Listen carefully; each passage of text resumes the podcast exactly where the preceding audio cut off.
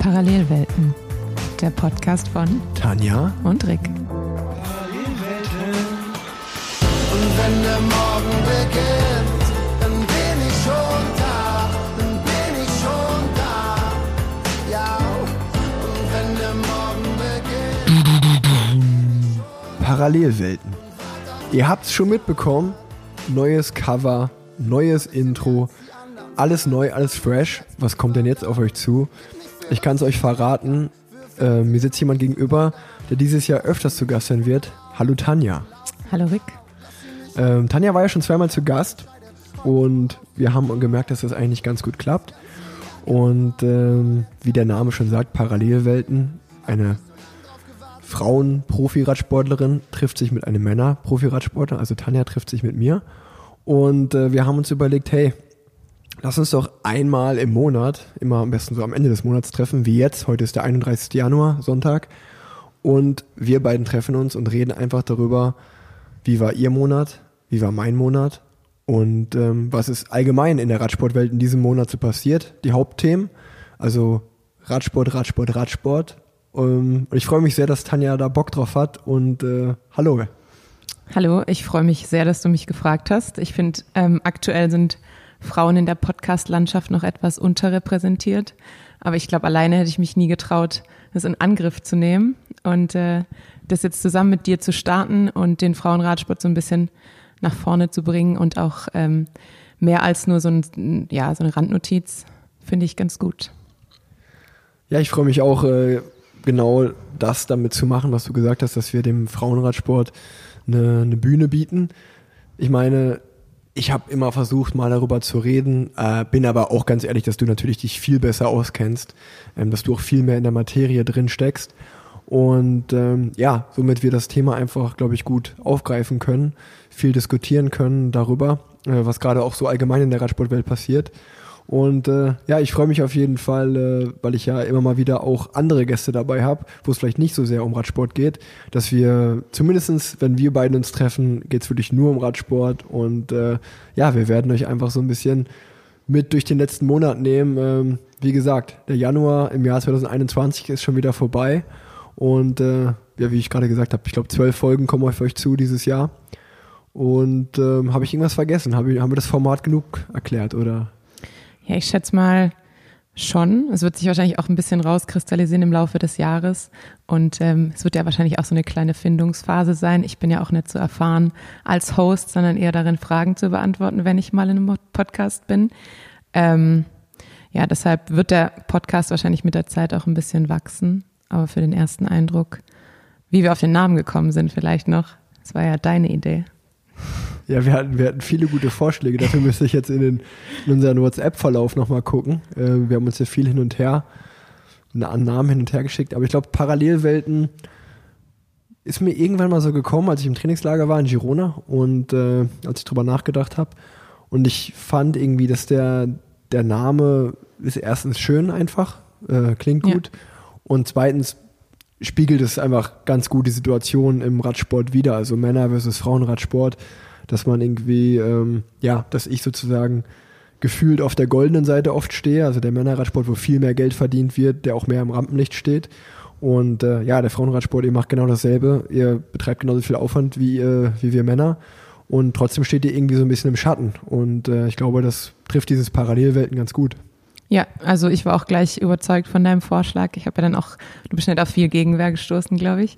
ähm, und es passt ja auch, dass eigentlich parallel läuft zu deinem trotzdem zu Plan Z. Ähm, deshalb trifft es, glaube ich, beides ganz gut. Ich muss jetzt nur mit meiner Leserechtschreibschwäche so ein bisschen dran arbeiten, endlich parallel schreiben zu können. Ich habe es heute gemerkt beim Notizenschreiben, dass das immer noch nicht so rund läuft ohne Autokorrektur. ich musste auch äh, ich bin mir immer nicht sicher, ob das Doppel-L am Anfang oder am Ende kommt. Genau. Mittlerweile weiß ich, dass es am Anfang kommt. Aber äh, ja, so viel, deswegen sind wir auch Radsportler geworden und keine Germanisten. Ne? Das stimmt, ich kann ja nicht mal meinen Beruf schreiben. Ich habe immer Probleme, Arzt zu schreiben. Ich weiß nicht, ob das Z oder das T, aber anderes Problem. Ähm, ja, dann will ich mich äh, noch sehr, sehr, sehr doll bei Finn Kliman an dieser Stelle bedanken. Ähm, das Intro und auch das Outro, äh, dafür durften wir ja seine Musik verwenden. Ich bin persönlich ein Riesenfan von ihm, von wirklich allem, was er macht. Äh, Finde ihn einen sehr coolen, geilen Typen einfach. Äh, hab ihn einfach angeschrieben, hab ihn auch mal einen Tag kurz kennengelernt in seinem, auf seinem Hof, dem äh, Klimansland und bin einfach persönlich äh, großer Fan seiner Musik auch. Äh, hör sehr viel die Musik, die er macht und äh, berührt mich ganz oft, äh, finde ich schön und umso mehr hat es mich gefreut, als, als ich ihn gefragt habe, hey, ich habe da was Neues vor meinem Podcast, dürfte ich deine Musik verwenden, ähm, dass er da Ja gesagt hat. Also auch vielen, vielen Dank an der Stelle. Auch von mir Dankeschön, auch Fan der ersten Stunde, glaube ich. Äh, zu Hause hat mich während der DM, Bahn-DM 2018 begleitet. Das war so mein ständiges Lied im Ohr. Äh, deshalb freue ich mich auch sehr, ähm, dass wir das für den Podcast nutzen dürfen. Und äh, da, dazu kommt später auch noch mehr, aber äh, wir wollen uns ganz, ganz herzlich bedanken bei unserem Partner von Parallelwelten und dem Presenter vor allen Dingen auch. Ähm, das sind die Jungs und Mädels aus Bocholt, die, die Rose Bikes, also die Fahrradmarke Rose. Ähm, ja, ich glaube schon das ein oder andere Mal bei Plan Z kurz erwähnt worden, dass ich ja irgendwie eh Fan von denen bin, gerade in der letzten Zeit, was sie machen. Ähm, aber dazu kommt später noch mehr. Auch an der Stelle nur einmal ganz kurz Danke an Rose. Vielen Dank. Ja, fangen wir an, würde ich sagen. Äh, Tanja, wie war dein letzter Monat? Also ich würde sagen, für den Januar, was den Radsport angeht, war der doch relativ ereignisreich, würde ich sagen. Ähm, für mich selber persönlich war es nicht so ereignisreich. Ich hatte kein Trainingslager, ich bin nirgends hingefahren. Ähm, es gab keine Tour dann under wie letztes Jahr, sondern ich habe relativ viel Zeit äh, drinnen auf der Rolle verbracht und habe äh, auf den Swift-Screen geschaut. Deshalb recht ereignislos im Persönlichen, aber ereignisreich im Radsport. Auf jeden Fall. Also ich glaube, man kann ja vielleicht direkt heute einhaken. Ähm, also kurz zu meinem Monat, dass ich in Girona war im Trainingslager, habt ihr in den letzten zwei Folgen gehört. Äh, ich war im Trainingslager, ich wäre auch sehr froh darüber, im Trainingslager zu sein. Ich glaube, wir werden auch später noch mehr ja, über Wintertraining und Vorbereitung auf die Rennen sprechen, beziehungsweise dass viele Rennen abgesagt worden sind. Aber ich glaube, äh, ja, äh, aktuell sind vor allen Dingen die Themen äh, von heute. Also ich bin heute früh fünf Stunden draußen trainieren gefahren bei eisigen Temperaturen zusammen mit Juri Hollmann. Und ähm, habe mich dann aber sehr gefreut, als ich nach meinem Training reingekommen bin und ich mir dann die Cross-WM anschauen konnte, ähm, also das Männerrennen äh, war ja heute. Und ähm, wir werden allgemein jetzt über die Cross-WM ein bisschen quatschen.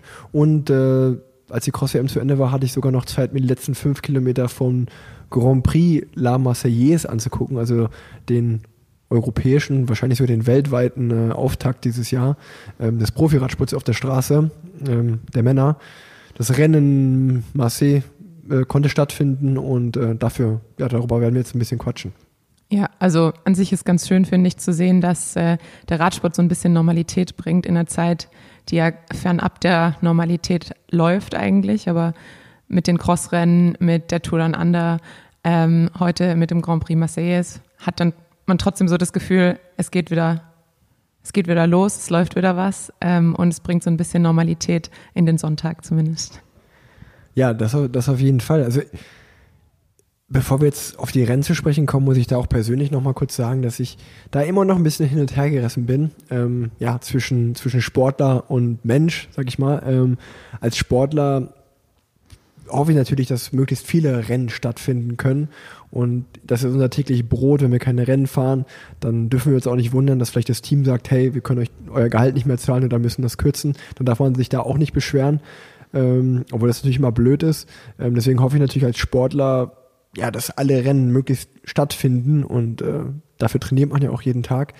Auf der anderen Seite, wenn man ja einfach sieht, in was für einer Krise wir uns weltweit befinden mit der Corona-Pandemie, ist es auch manchmal so ein bisschen surreal, am Flughafen zu sitzen, irgendwo hinzufliegen, ins Trainingslager oder zu einem Rennen jetzt zu fliegen, weil man sich dann ja wirklich denkt, hm, äh, also so ein bisschen ethisch hat man da manchmal, glaube ich, Zweifel einfach, oder ich zumindestens, äh, ob das jetzt gerade wirklich sein muss, äh, weil ja dann Radrennen nicht wirklich systemrelevant sind. Auf der anderen Seite entertainen wir halt auch die Leute damit vielleicht ein bisschen und was du gesagt hast, wir bringen die Normalität mit. Ich bin da immer ein bisschen hin und her gerissen.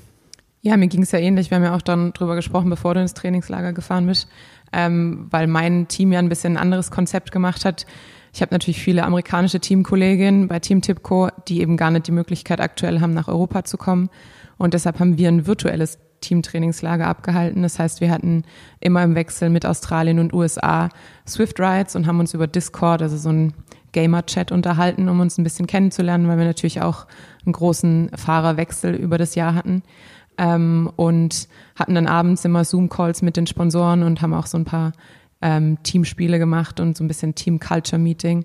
Ähm, es war eigentlich eine ganz gute Möglichkeit und ich habe mich auch ganz gut damit gefühlt, weil ich natürlich auch dieses Gefühl hatte, das du beschrieben hast, sich irgendwie hin und her gerissen zu fühlen zwischen man will, dass es so schnell wie möglich wieder normal wird und man will natürlich auch, dass im Sommer oder im Frühjahr die Rennen stattfinden.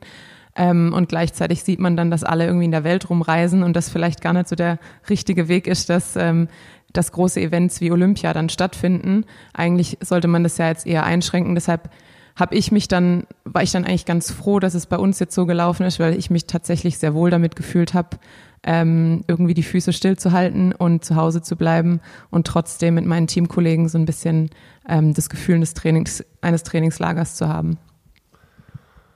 Also ich kann mir das jetzt erstmal nicht vorstellen, ein virtuelles Trainingslager zu machen, aber äh, ja, solange man das, glaube ich, nicht mal macht, kann man sich das auch nicht wirklich vorstellen.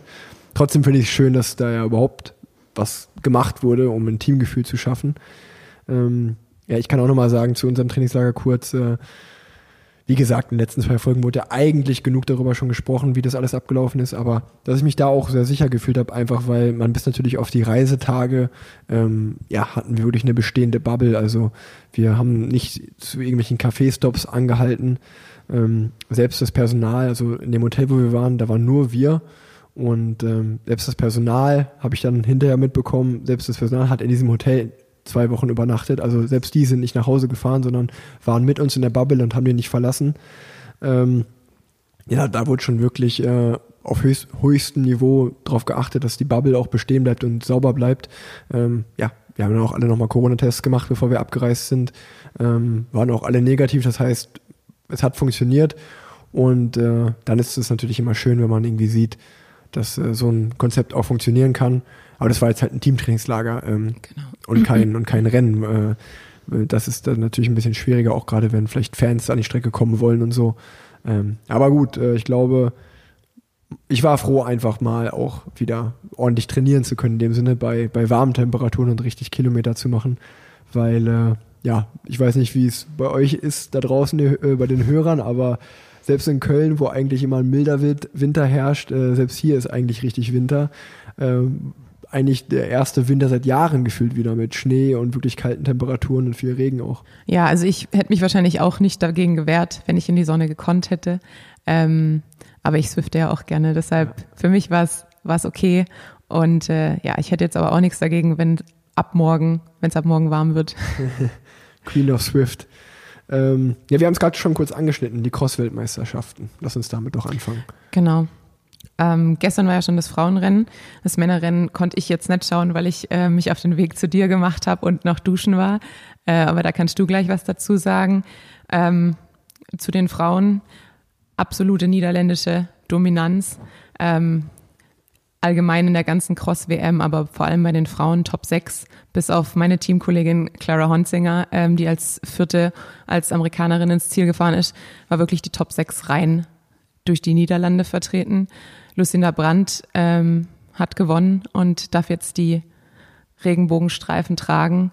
Ansonsten auf Platz zwei Annemarie Worst und äh, auf Platz drei Denise Betzemer. Und die drei sind ja auch wirklich eigentlich im Kollektiv gefahren die ganze Zeit. Und ähm, sah für mich auch so aus, als würde Betzemer gewinnen. Die sah sehr dominant aus, aber vielleicht hat sie da am Anfang ein bisschen überpaced. Und ähm, ja, ich habe beim Rennen nur gedacht, allein in diesem Sandstück, ich würde verenden. Deshalb äh, wieder großen Respekt an die Crossfahrer. Ist immer wieder schön zu sehen, ähm, wie, wie krass die unterwegs sind im Bikehandling. Und ähm, ja, beste Deutsche Elisabeth Brandau auf Platz 9. Auch Glückwunsch dazu. Top 10 Platzierung bei der WM immer. Ähm, ja, respektabel. Auf jeden Fall Glückwunsch dafür. Ähm, die hat ja auch, ich glaube, das ist das einzige Top 10 Ergebnis, was überhaupt ein BDR-Sportler bei der Cross WM äh, geholt hat. Äh, es gab ja auch, ja, ich will nicht sagen Kritik, aber der BDR ist ja mit einem sehr schmalen Aufgebot zur Cross-WM gefahren, was verschiedenste Gründe hat. Ähm, und es ist immer noch, ja, einfach äh, krass zu sehen, wie da die Holländer und Belgier einfach diesen Sport ähm, dominieren und vor allen Dingen auch, äh, ja, eigentlich spielt sich der Cross-Sport ja vor allen Dingen in diesen beiden Ländern auch ab. Ja. Ähm, aber ich habe mich persönlich sehr gefreut für Lucinda Brandt. Äh, ich weiß gar nicht, ob das letztes Jahr war oder vor zwei Jahren. Da war ja noch so eine ganz herzzerreißende Story noch bei ihr mit der WM. Ich glaube, die wäre letztes Jahr oder vorletztes Jahr schon mal Weltmeisterin geworden, wo sie dann kurz wirklich in der letzten Runde ein technische, äh, technisches Problem, äh, ich glaube sogar mit ihrem Vater irgendwie ein vermurkster Radwechsel oder so, ähm, ja, der das verhindert hat, äh, wo sie dann wirklich Tränen überströmt, sozusagen die Goldmedaille verpasst hat und zweite oder dritte geworden ist. Deswegen hat es mich umso mehr gefreut, dass er sich jetzt diesen WM-Titel dieses Jahr geholt hat. Und, Und sie äh, ist ja auch eine sehr konstante Weltcup-Saison gefahren. Ähm, und auch so, also ich kenne sie ja so aus dem Pro-Peloton von der Straße, sie fährt ja auch ähm, auf der Straße und ist einfach eine, eine sehr gute, konstante Fahrerin, auch eine zuverlässige Helferin. Und ähm, man sieht eben auch auf der Straße das Bikehandling vom Cross. Also ähm, sie, sie lässt manchmal ein paar Schreie in den Abfahrten, einfach weil sie richtig reinhält. Aber ähm, ja, einfach wirklich eine beeindruckende, gute Fahrerin. Ich muss sagen, dass ich heute das Männerrennen wäre das einzige Rennen, was ich überhaupt geschaut habe. Also das im U23-Rennen ähm, kann ich gar nicht sagen. Es waren ja, glaube ich, überhaupt nur vier Wettkämpfe. Frauen, Männer, U23 und wer war noch? Wer ist denn noch gefahren? Also ich, ich habe nur U23 Frauen geschaut. Okay. Vielleicht war noch, also wir haben uns ja wieder super vorbereitet. ähm, nee, aber ich kann nur sagen, äh, dass ich heute mir das Männerrennen angeschaut habe, äh, weil wir natürlich auch vor zwei Folgen gewettet haben, wer wird gewinnen. Ähm, damals war Rete und André haben auf Van der Poel getippt und äh, Matthias Brendel und ich auf Wout van Aert. Ähm, muss ich sagen, dass wir leider verloren haben. Äh, oder das heißt leider, die Wette haben wir verloren. Ich glaube, der Beste hat heute gewonnen. Ähm, ich muss auch einfach sagen, dass ich mir das Rennen angeschaut habe und mir dachte, was für krasse Typen, jeder Einzelne, der da fährt. Ähm, wenn man die da durch dieses Sandstück hat fahren sehen und dann auch was für ein geiles Bild, wie die dann so durch die Wellen so gefahren sind. Ähm, Ja. Und dann die Brücken hoch und runter und das Mattstück und einfach dann laufen und die Treppen hochspringen. Also wirklich was für ja, äh, starke Typen und starke Frauen da, die da fahren. Ähm, höchsten Respekt davor, sah, sah einfach vom Fernseher oder ja oder vom, vom Tablet super cool aus, sich das anzuschauen. Und äh, höchsten Respekt dafür. Ähm, geiler Sport. Und äh, ja, zum, zum Männerrennen, äh, wie, wie ist da abgelaufen? Ich schätze mal, viele von euch haben es gesehen. Für die, die es nicht gesehen haben, äh, war es wirklich dieses erwartete Kopf-an-Kopf-Rennen zwischen Wout van Aert und Mathieu van der Poel eigentlich von der ersten Runde, wo ich dann am Anfang das Gefühl hatte, ey, ich, ich liege mit meinem Tipp sehr gut. Ähm, in den ersten Runden sah es so aus, als wenn Wout van Aert ein bisschen stärker ist, gerade in den Sandpassagen. Als dann auch noch äh, Van der Poel gestürzt ist, in Runde zwei war das, glaube ich, und er 15 Sekunden Rückstand hatte, dachte ich schon, hey, äh, das sieht ganz gut aus für, für meinen, für meinen Pick Wout. Ähm, dann hat er aber später einen Platten bekommen, während Van der Poel aber schon am Zurückkommen war. Ähm, ja, und dann hat, war innerhalb irgendwie von ein paar Minuten das Rennszenario einfach umgedreht, dass dann auf einmal Wout von Art mit 15 Sekunden Rückstand Van der Poel hinterhergejagt ist. Und es war eigentlich so wirklich Runde für Runde dann, äh, hat sich der Abs- Abstand gehalten. Und dann aber hinten raus, gerade in den letzten zwei, drei Runden, ist irgendwie Van der Poel immer stärker und stärker geworden. Und jede Runde sind es ein paar Sekunden mehr geworden. Und dann hat, äh, ja, Mathieu van der Poel seinen vierten Weltmeistertitel geholt. Ähm, Wout van Aert wird Zweiter, holt Silber. Ton Arts wird äh, Dritter. Es war nämlich noch ein sehr spannendes Duell zwischen Tom Pitcock, auch einen ja, extrem coolen Fahrer, ich glaube sehr beliebt. Äh, hat Style, der Junge, äh, hat ja auch bei Ineos jetzt unterschrieben. Wird sehr spannend, den noch zu verfolgen.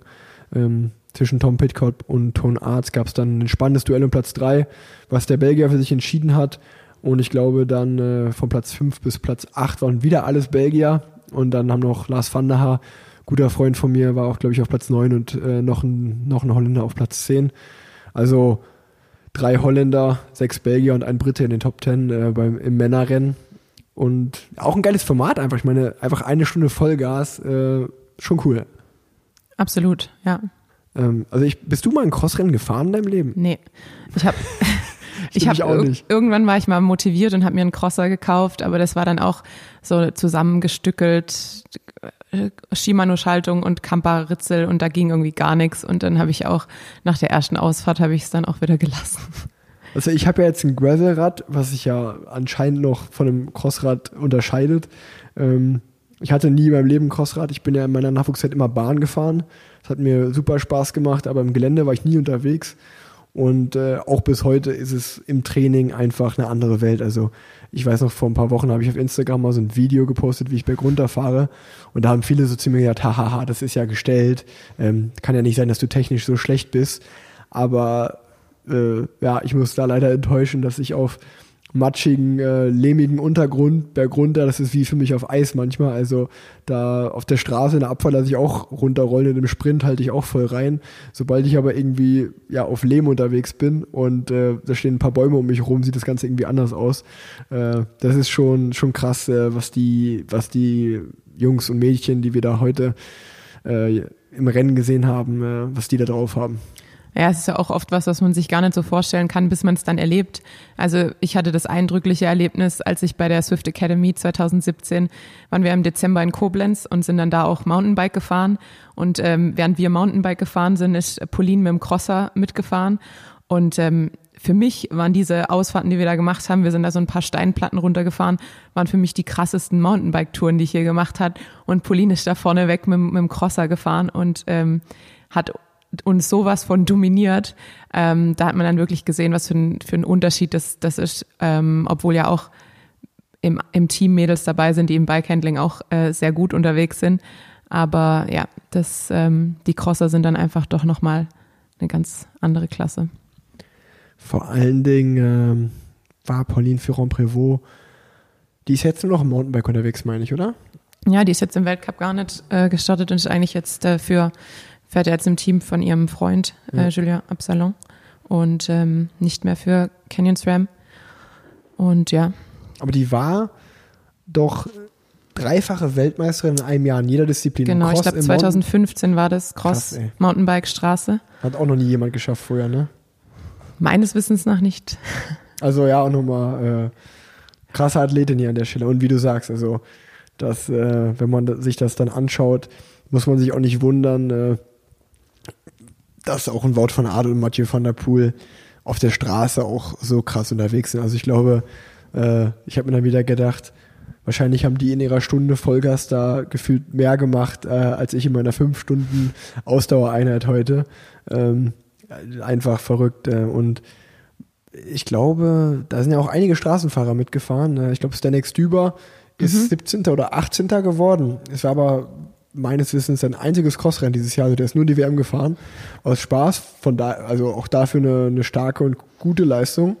Ähm, ja, vor allem startet man doch auch, glaube ich, relativ weit hinten, wenn man keine Weltcup-Ergebnisse hat, oder? Genau, letzte Reihe. Und ähm, wir haben eine Kategorie hier, wir sind jetzt gerade beim Thema, und äh, die haben wir neu eingeführt. Die heißt Mitarbeiter oder Mitarbeiterin des Monats. Ähm, da, die haben wir beide uns überlegt. Und weil wir gerade schon mal thematisch da sind, würde ich jetzt einfach meinen Mitarbeiter des Monats äh, droppen. Und das ist Heinrich Hausler, der auch die Cross-WM heute gefahren ist für Australien. Und äh, ich weiß gar nicht, was er geworden ist am Ende. Ich habe nur gesehen, dass er nach drei, vier Runden schon vier Minuten Rückstand hatte. Ich mir dachte, das ist eigentlich gar nicht mal so viel, dafür, dass die beiden vorne noch so rumfliegen. Ähm, ja, und ich habe das einfach nur gesehen und dachte mir so, was für ein geiler Typ, dass der jetzt mit ich weiß gar nicht, wie alt er ist, 36, 37, äh, bei der Cross-WM sein Profidebüt gibt äh, oder sein Debüt gibt bei der, bei der Cross-WM. Einfach was für ein geiler Typ, dass er das gemacht hat. Äh, dann für Australien gestartet. Ähm, und äh, deswegen für mich mein Mitarbeiter des Monats hier. Oh. Ich habe ihn, ich habe äh, ein paar Videos in seiner Story gesehen, wie er auf so einem, ich glaube auf einem Spielplatz im, im Kreis gefahren ist im Sand, um, um zu trainieren wo sich dann auch irgendeine Fuß, weil er stürzt dann und irgendeine Passantin ähm, fragt dann, ob das jetzt ein wirklicher Sturz war oder ob das gespielt war, aber er sagt dann auch, dass es tatsächlich passiert. Ja, also Heino ist äh, auch einfach ein geiler Typ und auch für mich jemand, äh, zu dem ich definitiv was äh, Style und wie man auf dem Rad sitzt und wie er fährt und tritt, äh, immer aufgeschaut habe und immer noch tue. Ähm, ja, einfach ein, cooler Radfahrer, äh, cooler Radprofi Und äh, auch, dass er jetzt so nochmal in höherem Alter die, diese Leidenschaft fürs Crossfahren entdeckt hat und das macht, äh, finde ich einfach echt cool, dass er da neuen Reiz setzt. Ähm, trainingstechnisch wahrscheinlich macht das auch Sinn. Ähm, und der war ja bis vor kurzem auch noch im Trainingslager mit seinem Team, auch in, in Spanien, ich glaube in Altea waren die, an der Costa Brava. Und ja, dann einfach so aus dem Teamtrainingslager zurück und dann Cross-WM fahren. Ähm, einfach cool. Äh, deswegen für mich mein Mitarbeiter des Monats und äh, sowieso einer der coolsten Rad Radprofis, äh, die wir haben. Ja, wenn ich die Rubrik jetzt auch bedienen soll, dann können wir auch direkt das Thema wechseln. Weil ich habe ähm, sozusagen diesen Monat aus dem Mitarbeiter des Monats den Arbeitgeber des Monats gemacht, ähm, weil Trexiger Fredo hat, ähm, was ich sehr beeindruckend finde, ähm, das Mindestgehalt der Frauen ähm, auf das Mindestgehalt der Männer angepasst, obwohl die UCI ja ähm, jetzt schrittweise sozusagen ähm, das Mindestgehalt der Frauen erhöht. Bis 23 soll, glaube ich, ähm, das Mindestgehalt der Frauen und der Männer World Tour angeglichen sein. Letztes Jahr waren es 24.600 bei den Frauen für Selbstständige. Dieses Jahr sind es 32.000 knapp. Und ähm, bei den Männern sind es, glaube ich, 65.000. Das heißt, Trek hat jetzt einfach mal das Mindestgehalt der Frauen freiwillig um das Doppelte erhöht.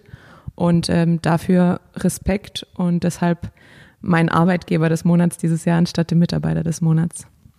Das ist auf jeden Fall mal ein Zeichen. Ähm, und ich glaube, also auch von meiner Seite aus, äh, ganz tolle Geste und äh, ja, mehr als eine Geste, ganz tolle Aktion einfach. Ähm, und du hattest mir das schon im Podcast vorher kurz erzählt und da musste ich sagen, ich habe das gar nicht mitbekommen. Ähm, von daher, ja, einfach, ich bin begeistert davon. Cool, dass sie das machen. Ähm, wirklich gar nicht groß reden darüber, sondern einfach machen. Äh, das mag ich sowieso. Ähm, ja, höchsten Respekt. Und ich glaube, was man da einfach auch erklären muss, ist, dass wahrscheinlich, das wirst du besser wissen als ich, aber Mindestgehalt wird wahrscheinlich, die meisten werden auf Mindestgehalt fahren, deswegen ist das äh, ein großes Ding. Also es gibt von der Cyclist Alliance ähm, regelmäßig eine Umfrage, was im Frauenpeloton verdient wird. Und ähm, das ist eher erschütternd, weil es gibt ja nicht so viele World Tour Teams. Das heißt, die meisten Frauen fahren nicht mit Minimum. Ähm, und tatsächlich fahren 25 Prozent des Pelotons ohne Gehalt, äh, 32 für weniger, 32 Prozent für weniger als 15.000 Euro im Jahr, 31 Prozent ähm, zwischen 15 bis 60.000 und 12 Prozent verdienen dann mehr als 60.000. Und äh, man muss immer dazu sagen, dass das eigentlich alles selbstständigen Gehälter sind, weil die wenigsten Teams eigentlich anstellen. Und ähm, ja, da weiß man ja, dass einem nicht ähm, das komplette Gehalt dann bleibt. Und ähm, ja, da ist halt nichts bis weniger als 15.000 für ein, für ein Jahresgehalt dann doch nicht so viel. Nee, äh, definitiv nicht. Äh, das ist schockierend, äh, wenn, man, wenn man das hört, wie ich eigentlich gerade schon mal am Anfang gesagt habe. Deswegen machen wir den Podcast auch. Also bei uns gibt es 18, 19 World Tour Teams und wie du gerade gesagt hast, das Mindestgehalt liegt bei 65.000 Euro und das verdient jeder Profi da mindestens.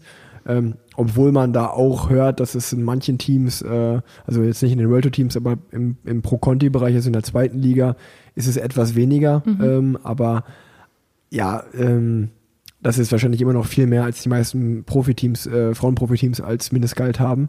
Ähm, also in der zweiten Liga hört man auch so von so halb illegalen Deals, sage ich mal, dass man offiziell vor der UCI, vor dem Weltverband so einen Vertrag unterschreibt, dass dann aber sozusagen nochmal ein interner Vertrag unterschrieben wird, wo dann gesagt wird, ja, äh, eigentlich verdienst du so und so viel, aber du, du zahlst dann dem Team für das Rad und für die Bekleidung und das so und so viel zurück, ja. dass du halt auf dem Papier ich sage jetzt einfach mal 50.000 Euro verdienst in der zweiten Liga, aber dann nochmal 25.000 für dein Equipment zahlst, also bleiben dir auch nur 25.000 Euro und auch nur brutto, äh, wie du gerade gesagt hast.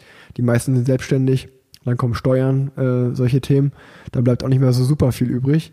Ähm, und ja, wie ich es einfach im Intro schon so ein bisschen gesagt habe, äh, ihr fahrt, ihr betreibt denselben Aufwand wie wir. Also es sollte kein, es sollte keinen Grund geben, warum es da warum da weniger verdient wird. Ähm, und äh, ich finde es einfach gut, dass es, äh, auch wenn es langsam vorangeht, aber Schritt für Schritt, dass da angepasst wird. Äh, ich habe noch im Kopf, wie, ich glaube, bei den olympischen Disziplinen ist ja auch, da gibt es ja auch eine, eine große Neuerung, dass äh, das IOC ab 2024 in Paris, glaube ich, äh, die, die Startplätze der Männer und der Frauen äh, gleich gemacht hat. Ja. Also vorher war es so, dass einfach die Männer mehr Startplätze hatten in den Disziplinen und die Frauen weniger. Und ab 2024 gibt es dieselbe Anzahl an Startplätzen in allen Disziplinen, sowohl für Männer als auch für Frauen, was einfach auch ja der richtige Schritt ist. Ja, ist natürlich immer schwierig. Ähm, es gibt ja auch dann die andere Seite, dass man halt sagt, okay, es sind halt deutlich weniger Frauen, die den Sport betreiben. Und wenn man die gleichen Startplätze hat, dann ist es ja vom prozentualen Verhältnis her wieder anders. Aber fraglich ist halt, wo, wo fängt man an, um vielleicht halt auch ähm, jungen, jungen Frauen oder Mädchen den Anreiz zu geben, ähm, eine Profikarriere überhaupt irgendwie in, in Betracht zu, zu Genau. ziehen, ähm, weil ich ja auch irgendwie ein bisschen Anreize schaffen muss und ähm, sagen muss, okay, auch als, als Frau äh, habe ich die Op Option, mit einem mit einem Sport einfach Geld zu verdienen. Und ähm, ich sehe es ja an mir selber so ein bisschen. Ich bin immer in dieser privilegierten Lage, dass ich den Radsport jetzt für eine Zeit lang betreibe, aber ich habe mein Medizinstudium abgeschlossen. Ich weiß, ich kann immer auf dieses weiche Bett des Arztdaseins zurücksinken. Aber ähm, ich sehe halt trotzdem bei meinen Teamkolleginnen, wenn man halt wirklich nach dem Abi oder nach der abgeschlossenen Schulzeit direkt in den Profiradsport geht und man eben keine Berufsausbildung hat, vielleicht kein Studium abgeschlossen hat, obwohl die meisten ja parallel studieren bei den Frauen, muss man sagen, oder irgendwas anderes machen parallel, ähm, dann ist natürlich auch ein riesiges Risiko, wenn man eben nicht viel Geld verdient und nicht privat vorsorgen kann für die Rente vielleicht. Deshalb, ähm, ja, ist immer schön, glaube ich, den Anreiz überhaupt zu setzen, dass vielleicht mehr Frauen sehen, dass es die Option Profisport für sie überhaupt gibt. So sehe ich es, ich sehe es auch so. Ich meine, du musst es ja so sehen, auch man, also ich finde, man sollte in die Zukunft blicken. Also natürlich wird dann vielleicht 2024 oder wenn das jetzt schon der Fall wäre, würden dann, äh, ja, vielleicht äh, Frauen nach Olympia fahren, wo man dann sagt, ach krass, die fährt nach Olympia. Aber der Anspruch sollte ja nicht der Ist-Zustand sein, sondern der Zustand, wo man hin will. Und wenn das das ganze Niveau äh, des Frauenradsports einfach steigt, wird das Rennenfahren auch noch, noch attraktiver, weil ja, einfach, also ich kann von mir, von meiner Nachwuchszeit aus reden, äh, da war es immer so, dass eigentlich schon so in den Nachwuchsbereichen gesagt wurde, ja, die Frauen so ungefähr, es ist ja eigentlich nur ein Hobby, weil sobald die in die Entscheidung kommen, okay, will ich jetzt das Radfahren verfolgen oder soll ich eine berufliche Karriere verfolgen, haben sich 90 Prozent für die berufliche Karriere entschieden und das heißt also, dann haben halt einfach ganz viele aufgehört, weil denen auch einfach so gesagt wurde, ja, was willst du denn im Frauenradsport? Das ist ja Quatsch, da kannst du nichts verdienen. Ey, dann kriegst du irgendwann noch mal ein Baby. So diese typischen Vorurteile, das macht ja gar keinen Sinn so. Mach du mal irgendwie ein normales Leben. Und äh, das ist ja total unfair in dem Sinne, weil ja, es gibt ja auch Mädchen äh, brennen ja genauso für den Sport äh, wie Jungs in, in einem Nachwuchsalter. Und wenn du ja dann einfach dir die Aussicht nicht gegeben wird und du dich deswegen dann dagegen entscheidest, ist halt einfach traurig. Und äh, deswegen finde ich es irgendwie gut, dass, ja, wenn man jetzt sieht, hey, ich werde vielleicht immer noch nicht reich damit, außer ich werde ein Superstar, aber hey, ich kann davon wenigstens ganz gut leben.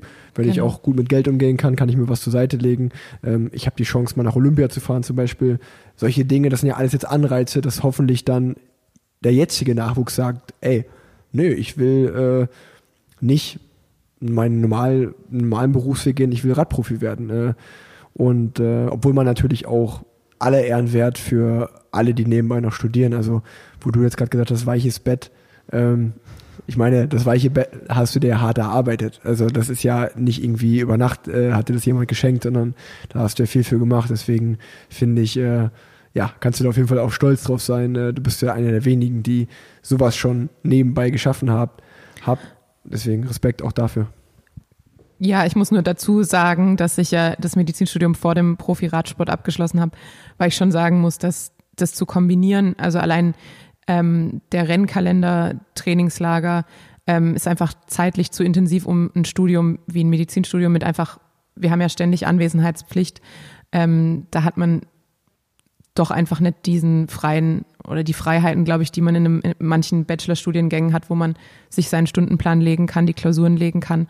Ähm, deshalb muss ich halt auch sagen, jetzt, ich habe nebenher natürlich immer trainiert und ich habe ja damals noch Triathlon gemacht. Ähm, das heißt, klar, ich habe mir da jetzt keine entspannte Zeit gemacht, ähm, um, um trotzdem in der, in der Form zu bleiben. Aber ähm, grundsätzlich würde ich sagen, Profi-Radsport und ein Medizinstudium zu kombinieren, ist eigentlich so gut wie unmöglich. Also da muss man sich dann schon ähm, entscheiden. Und das muss man, glaube ich, dann auch immer honorieren, dass die Leute halt vielleicht auch sich entscheiden, sowas dann nicht zu machen und alles auf den Sport zu setzen und das, obwohl es die finanziellen Anreize nicht gibt. Das heißt, die, ich denke halt oft, der, die Passion für den Sport ähm, ist ja sehr groß, weil man eben weiß, okay, ich werde damit keine Millionen verdienen, ähm, aber ich werde den Sport machen können und äh, davon halbwegs leben. Und ähm, ja, deshalb finde ich, sollte man das auch honorieren, dass da viele Leute bereit sind, vielleicht auch viel aufzugeben. Genau. Ähm, deswegen abschließend dazu Respekt äh, an das Team Trek, das Frauenteam Trek. Äh, sehr gute Vorbildfunktion. Ich hoffe, da ziehen einige Teams nach. Ähm, und vor allen Dingen, ich meine, es sind ja nicht, nicht nur die Teams, es sind ja auch ganz oft im, im Hintergrund die Sponsoren, die sowas mitmachen. Deswegen äh, Respekt auch an die Sponsoren, äh, dass das gemacht wird äh, und ja, einfach sozusagen freiwillig den Frauen mehr bezahlt wird. Äh, aller Ehren wert.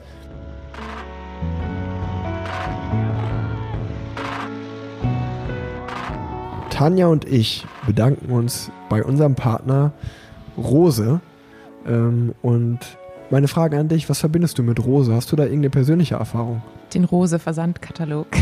Also mein Papa und meine Mama sind ja auch immer Rad gefahren und ähm, das war einfach so ein fester Bestandteil, weil damals gab es ja auch noch kein Internet, als ich ein Kind war. Und deshalb hat man sich immer die Sachen, die man haben wollte, angeschaut. Und äh, dazu war der Rose-Katalog da. Ja, ich habe das auch schon in dem Podcast, äh, glaube ich, das eine oder andere Mal kurz erwähnt, dass mein, äh, mein zweites Rennrad, äh, aber sozusagen in meiner zweiten Saison kam der eine oder andere Sieg dazu, also sozusagen für mich gefühlt äh, so ein bisschen der Durchbruch, wo ich richtig äh, ja, in Nachwuchszeiten gedacht habe, ey, das ist mein Ding, Radfahren. Das hat alles auf dem Red Bull stattgefunden, also ehemals Rose. Und deswegen bin ich auch persönlich finde ich es eine, eine coole Radmarke. Ich weiß noch ganz genau, wie ich mit meinem Papa damals nach Bo Bocholt in die, in die Rosewelt gefahren bin und wir da durchgegangen sind und uns die Räder angeschaut haben und alles. Und ähm, naja, dann habe ich letztens schon mal erwähnt, dass ich einfach den, wie sich die Marke entwickelt mit ihrem Presented, äh, nee, Selected by ähm, äh, Programm, was sie machen, wo zum Beispiel unter anderem Leon Dreiseitel Manuel Neuer, äh, wo sie einfach wirklich bekannte Sportler, die nichts mit Radfahren auf den ersten Blick zu tun haben, aufs Rad setzen. Finde ich einen genialen Schachzug.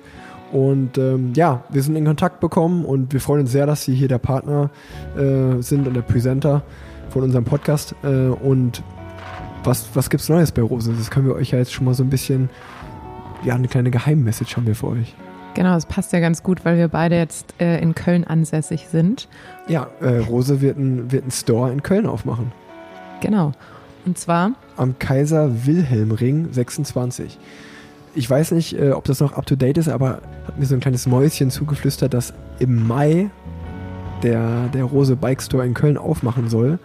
Und ähm, wir beiden haben jetzt die Ehre, vielleicht den einen oder anderen von euch äh, egal ob Männlein oder Weiblein, äh, vielleicht seid ihr ab Mai, habt ihr einen neuen Job, denn ihr könnt auf äh, rose.de slash Karriere, äh, ich hoffe, ich habe das jetzt richtig äh, ja, hast du. äh, eingesprochen, da könnt ihr euch mal informieren. Es werden nämlich äh, alle möglichen Mitarbeiter gesucht in allen möglichen Branchen und Chargen und Formen und Farben. Ähm, vom Bike-Mechaniker hin zu Head of Marketing. Ähm, also egal, was ihr könnt, schaut mal rein, informiert euch. Vielleicht ab Mai sieht man sich regelmäßig in Köln. Das würde uns auf jeden Fall freuen.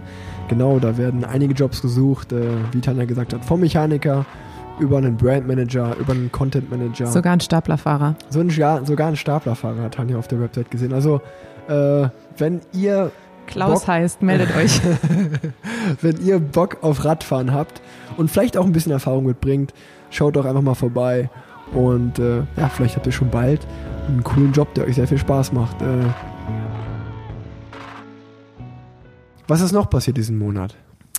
Ähm, natürlich ähm, eher negativ für die Radsportwelt, würde ich sagen, der Rücktritt von Tom de Moulin, ähm, der gesagt hat, er wird sich, ist auch jetzt aus dem Trainingslager dann direkt abgereist, hat sich mit dem Team besprochen und dann auch ähm, uns eröffnet, dass er jetzt erstmal Abstand nimmt vom professionellen Radsport.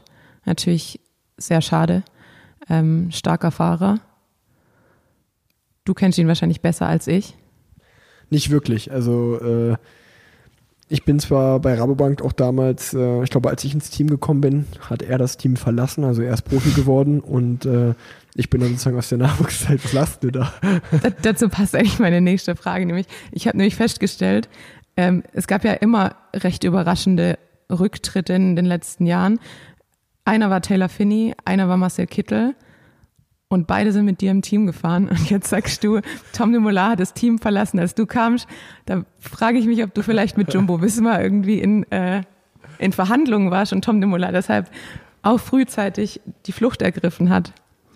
Rick, Ähm, das, äußer kann, das dich. kann ich verneinen. Also Jumbo Wismar äh, hatte keine Interesse an meiner Person. Äh, obwohl ich, äh, ja, wie gesagt, nee, ich bin einfach im Nachwuchsteam damals gefahren bei Rabobank. Äh, ich bin dann aus den Junioren rausgewechselt in die U23, habe dann damals für Rabobank unterschrieben, zwei Jahre, bevor ich dann Profi geworden bin. Und äh, ja, er ist einfach in dem Jahr vorher, hat er seinen ersten Profivertrag unterschrieben, damals bei Argos oder Skill Shimano, wie auch immer das Team damals hieß.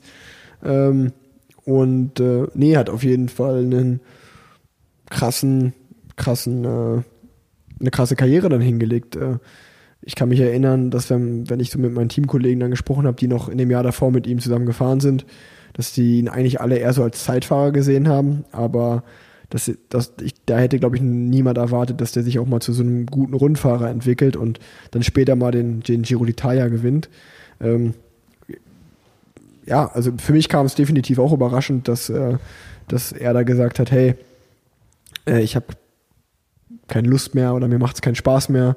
Ähm, und auf der einen Seite muss ich halt sagen, Respekt, weil Glück im Leben und Spaß an dem, an seiner täglichen Arbeit zu haben, ist, glaube ich, das, äh, wie sagt man das, also das sollte, sollte ähm, die Grundvoraussetzung sein, damit man das macht. Und wenn man dann so ehrlich zu sich selber ist äh, und sagt, hey, das ist es nicht mehr, äh, ich bin irgendwie, ich drifte gerade ab in einen Burnout oder in Richtung Depression, ähm, dann irgendwie davor die Handbremse zu ziehen äh, und man kann sich ja an seiner Person auch vorstellen, was das für Konsequenzen in dem Sinne hat, also dass sich die Medien auf so ein Thema stürzen. Ähm, das natürlich auch finanziell, für, also ich weiß nicht, wie das im Hintergrund bei denen geklärt ist, aber ich kann mir jetzt nicht vorstellen, dass wenn er sich eine Auszeit nimmt, dass dann das Team ihn weiter bezahlt in der Auszeit. Nichts, ich glaube, sie haben gesagt unpaid. Äh, genau, also Ja. da, davon, davon gehe ich aus. Ich meine, man muss jetzt so ehrlich sein, dass der wahrscheinlich schon gut in seiner Karriere verdient haben wird. Der muss sich jetzt keine Sorgen machen. Ähm, aber trotzdem ist es ja erstmal irgendwie von einem guten Monatsgehalt auf Null zu gehen, ist auch irgendwie ein Riesenschritt, wo wahrscheinlich viele sagen würden, ich mache es jetzt erstmal nur des Geldes weiter, ähm, des Geldes wegen. Deswegen äh, Respekt sozusagen, da die Eier in der Hose zu haben und zu sagen, nee, äh, für sich selber zu erkennen, das ist es nicht mehr für mich. Momentan, vielleicht wird es das ja wieder. Ähm, dafür auf jeden Fall Respekt, weil ja, Glück und glücklich sein und äh, ist, glaube ich, die größte Maxime im Leben, äh, nach der jeder streben sollte. Ähm, trotzdem kam es für mich überraschend aus dem Grund, dass er ja mit diesem Wechsel von Sunweb zu Jumbo Visma, der ja auch noch nicht lange her ist, hatte ich eigentlich eher ja irgendwie so das Gefühl von außen. Wie gesagt, ich kenne Tom nicht persönlich äh, und äh, bin da, hab da auch keine Hintergrundinformationen oder so. Ähm, aber ich hatte eher so das Gefühl, dass er jetzt mit Jumbo Visma so die Mission Tour de France Sieg angehen will. Und ähm, ja, der, der, das ist ja auch ähnlich wie bei vielen Profis jetzt in letzter Zeit, ist ja dieses Kapitel bei Sunweb bei ihm auch vorzeitig zu Ende gegangen, äh, oder jetzt Team DSM. Und ähm, er hat das Team vorzeitig verlassen, hatte ja auch eine, nach einem Sturz eine schwere Knieverletzung, die lange gedauert hat. Das heißt, er ist da irgendwie fast über ein Jahr kein Rennen gefahren, ist dann in der Saison 2020 zu, zurückgekommen, äh, ist meines Erachtens eine super Tour de France gefahren, ähm, hat dann aber nach der Tour schon, ist die Vuelta noch gefahren, ist die aber schon frühzeitig ausgestiegen, damals mit der Begründung, weil er zu müde ist. Ähm, und ja, jetzt so im Nachhinein lässt sich da vielleicht schon irgendwie so ein Bild abzeichnen. Ähm, Ja. Der Vuelta-Ausstieg und dann der Winter. Ähm, und da frage ich mich vielleicht auch irgendwie, so stand es ja auch ein bisschen in dem Statement, äh, dass er gefühlt den allem nicht mehr gerecht geworden ist. Also er war, er hat wahrscheinlich vom Team aus, wahrscheinlich auch von sich selber aus, vielleicht auch seinen Freunden, Familie, was auch immer, Teamkollegen, ähm, immer das Gefühl gehabt, dass er nicht gut genug ist und dem ganzen Druck und dem ganzen den Erwartungen nicht gerecht wird und äh, ja, vielleicht äh, mit der, auch mit der direkten Konkurrenz im Team mit Primas Roglic und Steven Kruiswijk vielleicht sieht, ey, ich bin einfach nicht so gut wie die momentan, keine Ahnung, und mein Anspruch sollte der Toursieg sein. Vielleicht auch irgendwie damit ähm, und äh, das geht ja für mich dann auch schon in eine Richtung von viel Druck, vielleicht ein bisschen labil werden und ähm, also gar nicht negativ gemeint, es ist ja menschlich. Absolut. Ähm, und vielleicht auch deswegen äh, aufzuhören. Ich weiß nicht, wie du das siehst. Äh. Ja, ich habe auch gedacht, rückblickend, ähm, es gab ja die Jumbo Wismar-Doku, ähm, auch, wo auch die Vuelta begleitet wurde. Und da hat man ja jetzt, wenn man jetzt sein Statement gelesen hat und sich dann nochmal die Doku anschaut oder ähm, in Erinnerung ruft, so ein bisschen auch gesehen, dass er da ja auch einfach Probleme hatte und so ein bisschen hier war's, waren Wehwehchen, da waren Wehwehchen, was ja oft auch ein Spiegel ist der Psyche einfach, ähm, wo man vielleicht, wenn es einem wirklich psychisch gut geht, drüber steht. Ähm, aber ich meine, ich bin noch nie eine Grand Tour gefahren, aber ich kann mir vorstellen, dass halt auch gerade die mentale Erschöpfung eine riesige Rolle spielt. Und wenn man da nicht 100 Prozent hat, dann wird's halt schwierig, das einfach durchzuhalten und durchzuziehen. Und ich denke, das ist auch der Punkt grundsätzlich, wenn man den Rücktritt vom Sport erklärt, ist ja nicht nur so, dass man irgendwie den, den Beruf erstmal aufhört, sondern ja auch irgendwie das Hobby. Also in dem Moment ist ja, wenn man professioneller Radsportler ist, dann ist es ja sowas, was das ganze Leben ausmacht und was irgendwie dein Schlaf beeinflusst, dein, dein, dein komplettes Verhalten den ganzen Tag und ja einfach dein, du bist ja 24 Stunden eigentlich Radsportler und nicht nur für acht Stunden, wenn du ins Büro gehst, sage ich jetzt mal. Ähm, deshalb würde ich sagen, ist der Schritt, glaube ich, auch umso schwerer, dann zu sagen, okay, hier, ähm, hier ziehe ich jetzt einen Strich und, und hier geht's nicht weiter. Ähm, vielleicht hat natürlich auch die, die Pandemie da ein bisschen Einfluss. Ich denke, dass gerade durch die, durch die Ausfälle von Rennen ähm, und dadurch, dass die Saison ewig nicht angelaufen ist, vielleicht auch ein paar Leute in, ins Grübeln gekommen sind, ist es noch das Richtige für mich, ähm, was mache ich hier eigentlich, weil halt nicht dieser, es war halt auf einmal, wurde so ein Pauseknopf gedrückt in was, was sonst immer so ein Selbstläufer ist, das ist eigentlich immer der gleiche Ablauf, Dezember-Trainingslager, Australien, Februar-Trainingslager, dann geht die Saison los. Und auf einmal hat jemand Pause gedrückt und ein paar Leute sind vielleicht auch einfach mal ins Grübeln gekommen ähm, und haben die Pause genutzt, um sich vielleicht ein bisschen, ja, ähm, wieder einzunorden und haben vielleicht dann auch wie Tom de Moulin für sich entschieden, dass es aktuell jetzt nicht mehr passt. Ich finde, das wäre, wenn es so wäre, wie gesagt, wir spekulieren ja einfach nur oder reden darüber. Ja. Ähm, das finde ich ja sogar dann äh, eine Entscheidung und ein Schritt, vor dem ich sage, ey cool, wenn man einfach merkt, so hey, irgendwie ist für mich persönlich macht mir das nicht mehr so viel Spaß. Ich mich interessieren andere Dinge mehr in meinem Leben.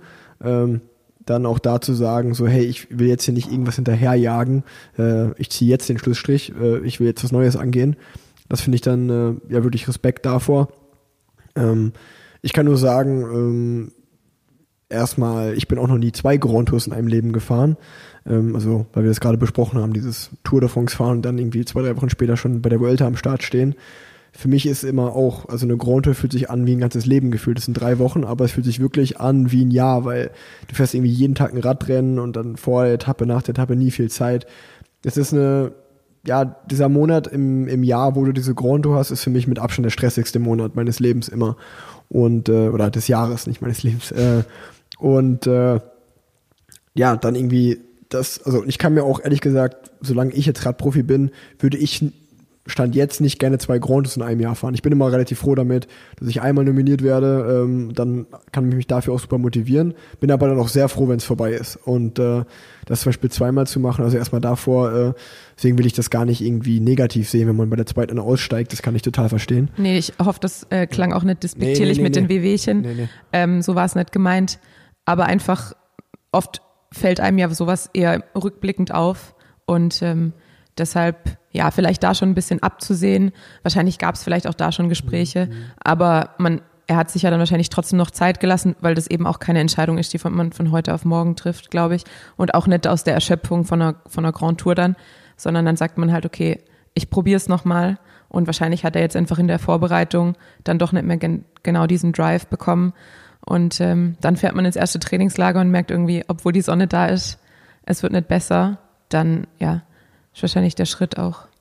Also ich, ich kann von mir auch nur sagen, äh, dass ich auch, umso älter ich werde, habe ich das Gefühl, dass die Zeit einfach schneller vergeht. Also ähm, gefühlt war der Giro vorgestern vorbei und äh, ich bin Papa geworden und äh, die Off-Season, auf die man sich dann irgendwie spätestens ab Sommer dann auch freut, weil man sich denkt, ey geil, ich freue mich auf die Zeit, wo ich mal kein Rad fahren muss. Ähm, die kam und war irgendwie auch innerhalb von einem Fingerschnipsen vorbei. Dann heißt es schon wieder, ich muss jetzt langsam trainieren. Ähm, dann siehst du die anderen schon wieder im Süden trainieren. Äh, ich habe jetzt für mich entschieden, ich will im Dezember nicht reisen, äh, aufgrund von ja, meiner Familie, die zu Hause ist, äh, einer frischen Familie, einer jungen Familie. Und äh, da kann man auch psychisch mal unter Druck geraten. Und das kann ich mir gut vorstellen, dass man dann auf einmal, ich bin jetzt im Januar ins Trainingslager geflogen und äh, jetzt hätte eigentlich, wenn es nicht abgesagt worden wäre, nächste Woche oder am Mittwoch in drei Tagen wäre Valencia losgegangen. Und eigentlich war das für mich auch ein Tick zu schnell alles. Also ich dachte so, ey, kann ich, also wie jetzt geht 2021 schon wieder los? Wahnsinn. Ähm, ich kann mir vorstellen, dass man sich dann in so einem, wie in so einem Hamsterrad ja. manchmal auch fühlt, dass irgendwie so, irgendwie war gerade erst die letzte Saison vorbei und jetzt geht die neue schon wieder los, dass das auch schwer ist. Ja, absolut. Also für mich ist ja immer so ein bisschen, ich bin da ja noch näher am Neoprofi dran, äh, als du bist ja jetzt schon so ein bisschen ein Radfahr-OP. ähm, deshalb für mich, ähm, ich, meine Teamkollegin, äh, äh, meine Teamkollegin Elena hat mal zu mir gesagt, ähm, sie findet immer, ich bin ein bisschen wie Peter Pan, weil mir alles immer noch so viel Spaß macht.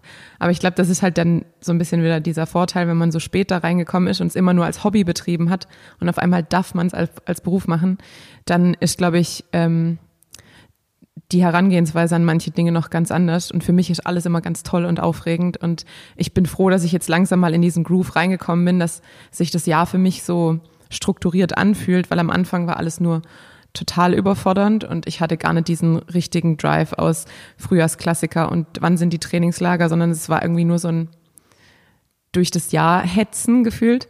Und jetzt habe ich langsam so ein bisschen diesen Ablauf drin ähm, und genieße es halt immer noch. Und ich bin auch sehr froh drüber, dass es, dass es für mich so gelaufen ist, weil ich glaube, jetzt kann ich halt mit 31, so alt bin ich jetzt mittlerweile schon, ähm, es einfach immer noch hundertprozentig genießen, was ich da machen darf. Und genau das versuche ich mir auch irgendwie zu bewahren. Also zum Beispiel, was ich dieses Jahr an mir bemerkt habe, ist, ich war im Dezember halt nicht im Trainingslager und war dann im Januar im Trainingslager und äh, habe auf einmal, also ich habe mit anderen Teamkollegen, die halt schon im Dezember irgendwie zwei Wochen da waren, dann Anfang Januar nochmal eine Woche hier und dann war sozusagen das Teamtrainingslager irgendwie schon das dritte. Und die waren dann schon so, oh, schon wieder Trainingslager, schon wieder Trainingslager. Und für mich war es das erste in dem Jahr und ich habe mich so drauf gefreut, im Trainingslager zu sein mit meinem Team, bei schönem Wetter, bei warmen Temperaturen in der Gruppe zu fahren, weil ich auch einfach so dieses schlechte Wetter und alleine fahren in Köln ein bisschen leid war. Ähm, ja, und ich habe einfach diese Freude, mich total darauf gefreut und das auch neu entdeckt bei mir und habe dann auch reflektiert, so, hm, die anderen Jahre, im Teamtrainingslager Ende Januar war ich auch schon eher so, dass ich dachte, oh, jetzt ich, war ich ja schon da, war schon hier. Ähm, nicht mehr, ich hatte nicht mehr diesen Drive, aufs Rad zu gehen. Ähm, nach einem langen Winter, im Gegensatz zu diesem Winter, wo ich halt irgendwie, ich will nicht sagen fauler war, aber halt mal weniger gemacht hatte, ein bisschen Mut zur Pause hatte und äh, alternativ an Schwächen gearbeitet habe oder viel im Kraftraum war ähm, und hatte, habe jetzt bis dato jetzt halt viel mehr Lust aufs Radfahren und in den Süden zu fahren und da, da zu trainieren. Ich glaube, das ist das andere Extrem ähm, zu diesem Pauseknopf, der den die Pandemie so mit sich gebracht hat. Ich denke, ein paar haben vielleicht gemerkt, oh, ich mache es eigentlich nur noch, weil ich in diesem Hamsterrad bin und ich habe irgendwie den Ausstieg verpasst und haben sich neu orientiert. Und andere haben halt auf einmal gemerkt, dass alles, was sie da machen, ist gar nicht selbstverständlich, dass man einfach dass man fast keinen Winter hat. Also ich meine, letztes Jahr war mein Winter, glaube ich, fünf Wochen lang, weil ich ansonsten im Trainingslager und in Australien war. Und ähm, das vergisst man dann ja manchmal zu schätzen, wenn man sich eben in diesem Hamsterrad befindet. Und jetzt weiß man aber wieder, dass man durch die Welt reist und dass man im Trainingslager und im Warmen ist. Das ist alles gar nicht selbstverständlich und weiß es vielleicht auch wieder mehr zu genießen. Genauso wie es Rennen fahren. Als die Rennen nämlich abgesagt wurden, hat man auf einmal gemerkt, ich, ich will ja Rennen fahren, ich will das ja alles total gerne. Ähm, deshalb glaube ich, für viele hat es auch vielleicht was Positives gehabt, zu merken, dass dieses ähm, Profi Dasein äh, gar nichts Selbstverständliches ist, sondern ein großes Privileg. Voll. Also kann ich, kann ich nur bejahen. Also ich, bei mir habe ich, ich habe den Effekt gemerkt, zum Beispiel, als die Rennen im Frühjahr abgesagt wurden, dass ich, äh, ich bin ich auch ganz ehrlich, nach irgendwie sieben gleichen Frühlingen, Frühlings, wie, was ist, nach sieben Jahren den gleichen Frühling zu erleben, also mit Frühjahrsklassikern und denselben Rennen, ja, dieses Jahr mal zu Hause zu sein, keine Rennen zu haben, habe ich sehr genossen. Natürlich hat mich diese Situation irgendwo ein bisschen gestresst, keine Rennen zu haben, aber im Großen und Ganzen muss ich sagen, dass ich es nicht schlimm fand. Also einfach mal, es hat sich mal irgendwie einfach anders angefühlt und ich fand, ich habe sehr genossen, zu Hause zu sein, mit meiner Familie zu sein, ähm, die Zeit mit denen zu genießen. Und ähm, da muss ich sagen, dass ich diesen neuen Reiz oder diese neue Erfahrung auch gut fand. Und äh, aber ich bemerke das, was du sagst, dass Leute was zu, also dass sie es nicht mehr so wertschätzen können und alles nicht mehr so als selbstverständlich äh, oder alles selbstverständlich ansehen. Ich glaube, das habe ich auch bei mir gemerkt, dass es einfach so, wenn man jahrelang immer im selben Trott ist, passiert das ganz schnell. Und äh, deswegen wäre jetzt auch eine Frage an mich, was ist zum Beispiel so, ich habe für mich gemerkt, dass ich, ich brauche Dinge, um mich einzunorden, ähm, mich runterzubringen. Ähm, und äh, ja, ich, ich, ich mache da, keine Ahnung, ich fahre zum Beispiel super, ich habe das Glück noch, dass beide meine Großeltern noch leben und ich bin, verbringe gerne Zeit mit denen, weil es bei denen oft ist, als wenn ich irgendwie mit, mit anderen Menschen aus einer anderen Welt zu tun habe, weil die einfach ganz anders äh, ja, drauf sind und das genieße ich so oder keine Ahnung, ich, ich liebe es zum Beispiel, ähm, das ist einer der größten Dinge, die ich mir bewahren will. Radfahren soll Spaß machen. Radfahren soll auch immer noch, obwohl ich Profi bin, auch mein Hobby sein. Und zum Beispiel, deswegen ist auch dieses Gravelrad, auf dem Gravelrad mache ich zu 99 Prozent meiner Fahrten auf diesem Rad, mache ich meine Wattkurbel aus, weil es mich nicht, ich will nicht wissen, wie viel Watt ich fahre. Ich will fahren, um halt irgendwie vielleicht meine Zeit voll zu kriegen äh, und im Wald zu sein und die Natur zu genießen, aber ich will nicht fahren, um eigentlich zu trainieren. Ja. Und das merke ich bei vielen Teamkollegen, die trainieren halt nur noch, die fahren aber eigentlich gar nicht mehr gerne Rad. Also die, und die sind auch Zahlen, die sind super zahlengetrieben, die sagen, ja, jetzt muss jetzt genau diese dreieinhalb Stunden sein und ich muss jetzt meine Intervalle genau so und so machen. Und ich habe da, der eine mag es vielleicht ein bisschen Larifari nennen, aber ich habe es halt versucht, immer um den Spaß zu behalten, alles ein bisschen lockerer zu sehen und auch mal eben nicht auf die Zahlen zu schauen, um sich nicht zu verrückt zu machen, weil im Endeffekt soll Radfahren Radfahren bleiben und nicht immer Training sein. Ja, absolut. Also ich meine, ich funktioniere, da funktioniert wahrscheinlich jeder wieder anders. Ich bin ja eher so der, ich komme ja aus dem Triathlon, da ist man ja schon irgendwie sehr zahlenfixiert und man ist auch gewöhnt beim Schwimmen jede Bahn zu zählen und immer ähm, zusammenzuzählen.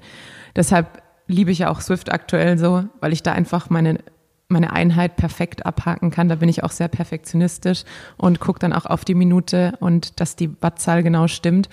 Aber das bringt mir halt Spaß. Also mir bringt es halt total viel Spaß, ein Training perfekt zu absolvieren.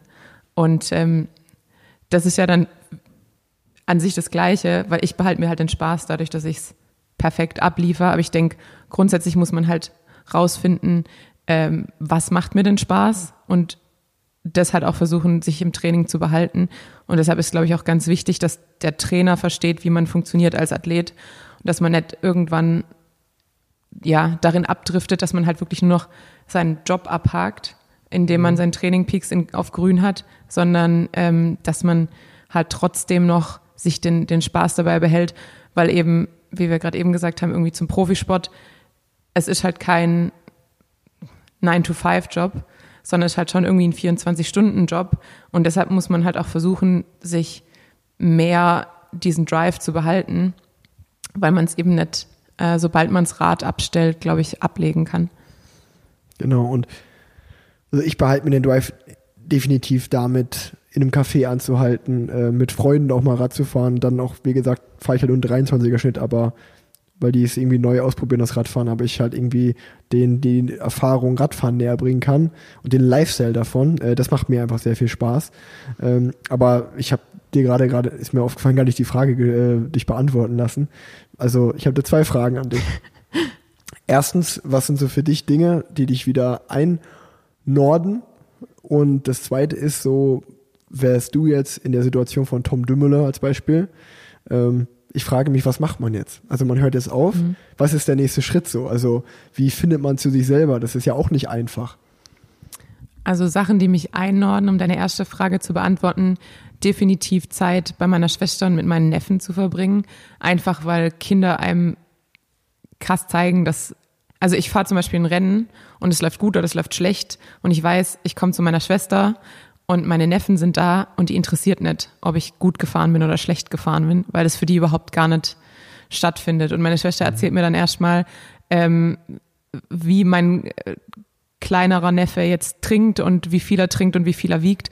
Und da merke ich halt einfach so, da spielt, für sie spielt kein, mein FDP keine Rolle und meine Ergebnisse keine Rolle. Und das hilft mir eigentlich, das Gefühl zu bekommen, dass das alles gar nicht so wichtig ist, wie es einem, also natürlich ist wichtig, weil es mein Leben aktuell ausmacht oder weil ich mein, mein auch mein ähm, Leben damit finanziere und weil das jetzt gerade mein größter Lebensinhalt ist, aber einfach so dieses, ähm, die Perspektive nicht zu verlieren, ähm, das hilft mir dann immer, einfach Zeit mit meiner Familie zu verbringen. Und ja, was würde ich machen, wenn ich Tom Dumoulin wäre? Ich meine, in meinem Fall wäre es relativ einfach. Ich würde jetzt halt anfangen, mich zu bewerben in einem Krankenhaus. Ähm, und dann würde ich anfangen zu arbeiten. Äh, also bei mir ist es ja, Ja, relativ sag, klar sag, vorgegeben. Sagen wir mal, du würdest ein Sabbatjahr machen wollen, zum Beispiel, weil du sagst, warum auch immer, du kannst es dir finanziell leisten. Ja, und aber du das- sagst, und du sagst, ich will, ich fange dann in einem Jahr an, äh, im Krankenhaus zu arbeiten, bin mir aber auch noch nicht sicher darüber. Sagen wir mal, es wäre so, du hast gerade mit dem Radsport aufgehört und dieses Sabbatjahr steht an. Also ich glaube einfach, dass sich das auch dann schon wieder fast unter Druck setzen kann, äh, dass du irgendwie in den Urlaub fahren willst oder weil, also ich weiß nicht, ist einfach nur eine Frage, die mich jetzt interessiert hätte. Ja, für mich, also ich sehe es ja so, dass ich aktuell mein viertes Sabbatjahr mache. Also ich habe halt nicht angefangen zu arbeiten nach dem Studium, sondern ich bin Radprofi geworden.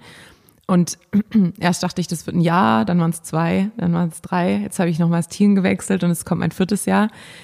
Für mich ist das jetzt aktuell gerade das, was ich mir gönne. Und danach will ich aber auch anfangen zu arbeiten. Deshalb für mich ist jetzt gerade mein viertes Sabbatjahr angebrochen als, als Radprofi. Ja. Okay. Ähm, ja, also. Nee, ist auf jeden Fall spannend. Ähm, es ist Was ja auch bei würdest du jedem, denn machen? Ja, das, äh, das ist, ja, das ist äh, eine ne gute Frage. Also ich glaube, ich würde auf jeden Fall irgendwo ähm, in den Urlaub fahren. Ich bin ja, ich glaube, wer die Podcast meiner Frau gehört hat, ich bin ja ein ziemlicher Listenschreiber und es gibt viele Notizen in meinem Handy, die heißen After Career Bucket List oder Reiselisten und so. Und ich würde, glaube ich, versuchen, viel davon abzuhaken. Also Reisen machen, Erfahrungen machen, Dinge machen, die ich noch nie gemacht habe, einfach. Ähm, das würde mich sehr interessieren. Aber die Frage ist ja dann auch, da entweder entdeckst du dabei dann was, wo du sagst, hey, das ist, ist meine neue Erfüllung, ich gehe jetzt dem hinterher. Ähm, ja, oder ist es, das wäre eine traurige Vorstellung, man macht das alles und merkt dann, ich bin irgendwie immer noch nicht glücklicher, was mache ich jetzt eigentlich? Deswegen ist so diese Frage, was macht man dann, wenn man so eine Pause einlegt, äh, was macht man da eigentlich, äh, spannend. Äh, aber ich glaube, da jeder hat irgendwas, wofür er brennt. Und das, äh, wenn, er, wenn man das wirklich findet, ähm, dann, dann lebt man dafür neu. Und wenn es vielleicht mal das Radfahren war ähm, und man merkt dann, es ist es nicht mehr, dann sollte man sich halt auf die Suche begeben, was ist es denn jetzt? Also, weil du es gerade auch angesprochen hattest, zum Beispiel zwei meiner Teamkollegen, äh, TJ Eisenhardt und Taylor Finney, beide sehr kreative Menschen, haben halt aufgehört und leben jetzt gefühlt ein sehr alternatives Leben. Also die fahren Ja. immer noch Rad, aber nur aus Spaß, sind aber sehr künstlerisch unterwegs. Also die, die ja, malen Bilder, ähm, lieben die Kunst einfach.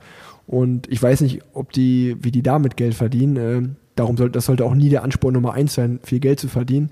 Ähm, aber ich habe das Gefühl, die sind auf jeden Fall jetzt glücklicher als in ihrer Zeit als Radprofi. Und äh, nochmal zum Thema Girona, als ich in Girona war, hat Taylor mir zum Beispiel geschrieben, hey, bist du, hast du Zeit, äh, wollen wir uns treffen, wo ich dann halt sagen musste, er geht leider nicht wegen Corona, ich darf nicht aus der Bubble raus.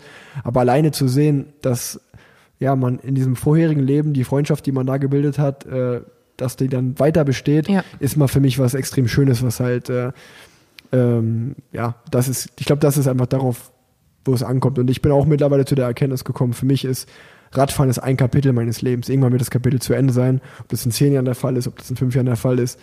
Hey, das Leben kommt so, wie es kommt. Also, äh, das war aber auch eine wichtige Erkenntnis, zu der ich erst kommen musste. Ja. Ja, dann drücken wir Tom de Mola die Daumen, dass er entweder eine neue Passion für sich findet oder die Passion für den Radsport wieder zurückfindet, was für uns als Radfahrer und Radsportfans natürlich ähm, toll wäre. Definitiv. Ähm, genau, ich glaube, das äh, ist, Tom Dumoulin war ja jetzt auch in dem, glaube ich, Szenario einfach nur das Beispiel, um überhaupt mal über das Thema zu reden. Genau. Ähm, für ihn persönlich kann man nur sagen, wir wünschen ihm das Allerbeste, ähm, egal in welche Richtung es für ihn weitergeht.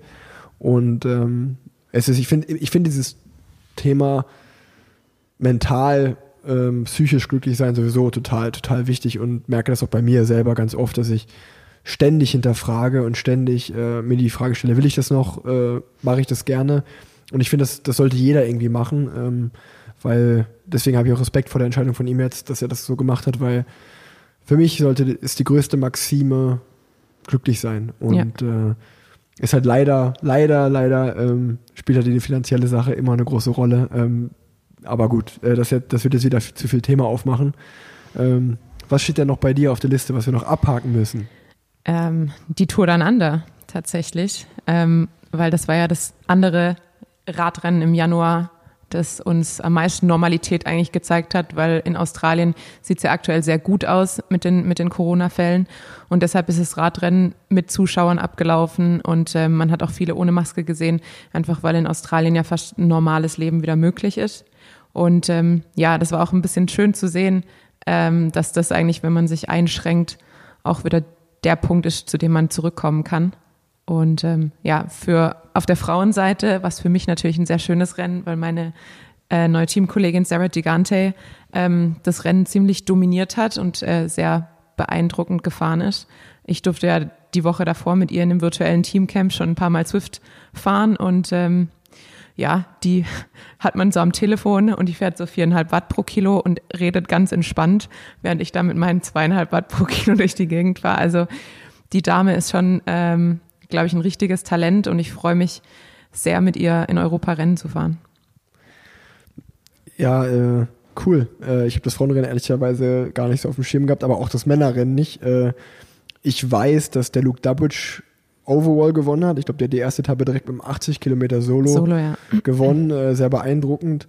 Und Richie Port hat wie immer am Wilunga Berg äh, die Bergankunft gewonnen. Äh, man muss aber sagen, dass dieses Jahr sind nur Australier da gefahren, keine, genau. keine Ausländer. Was aber trotzdem schön ist, dass die überhaupt das Rennen gemacht haben. Ähm, ich glaube, total wichtig für den australischen Radsport. Ähm, ich fand es auch schön, das Rennen wieder aus der Ferne so ein bisschen zu begleiten und zu sehen, dass es stattfindet. Ähm, musste natürlich aber trotzdem so ein bisschen mit einem weinenden Auge, habe ich an das letzte Jahr zurückgedacht, wo ja. Australien einfach eine sehr schöne Erfahrung immer ist im Januar.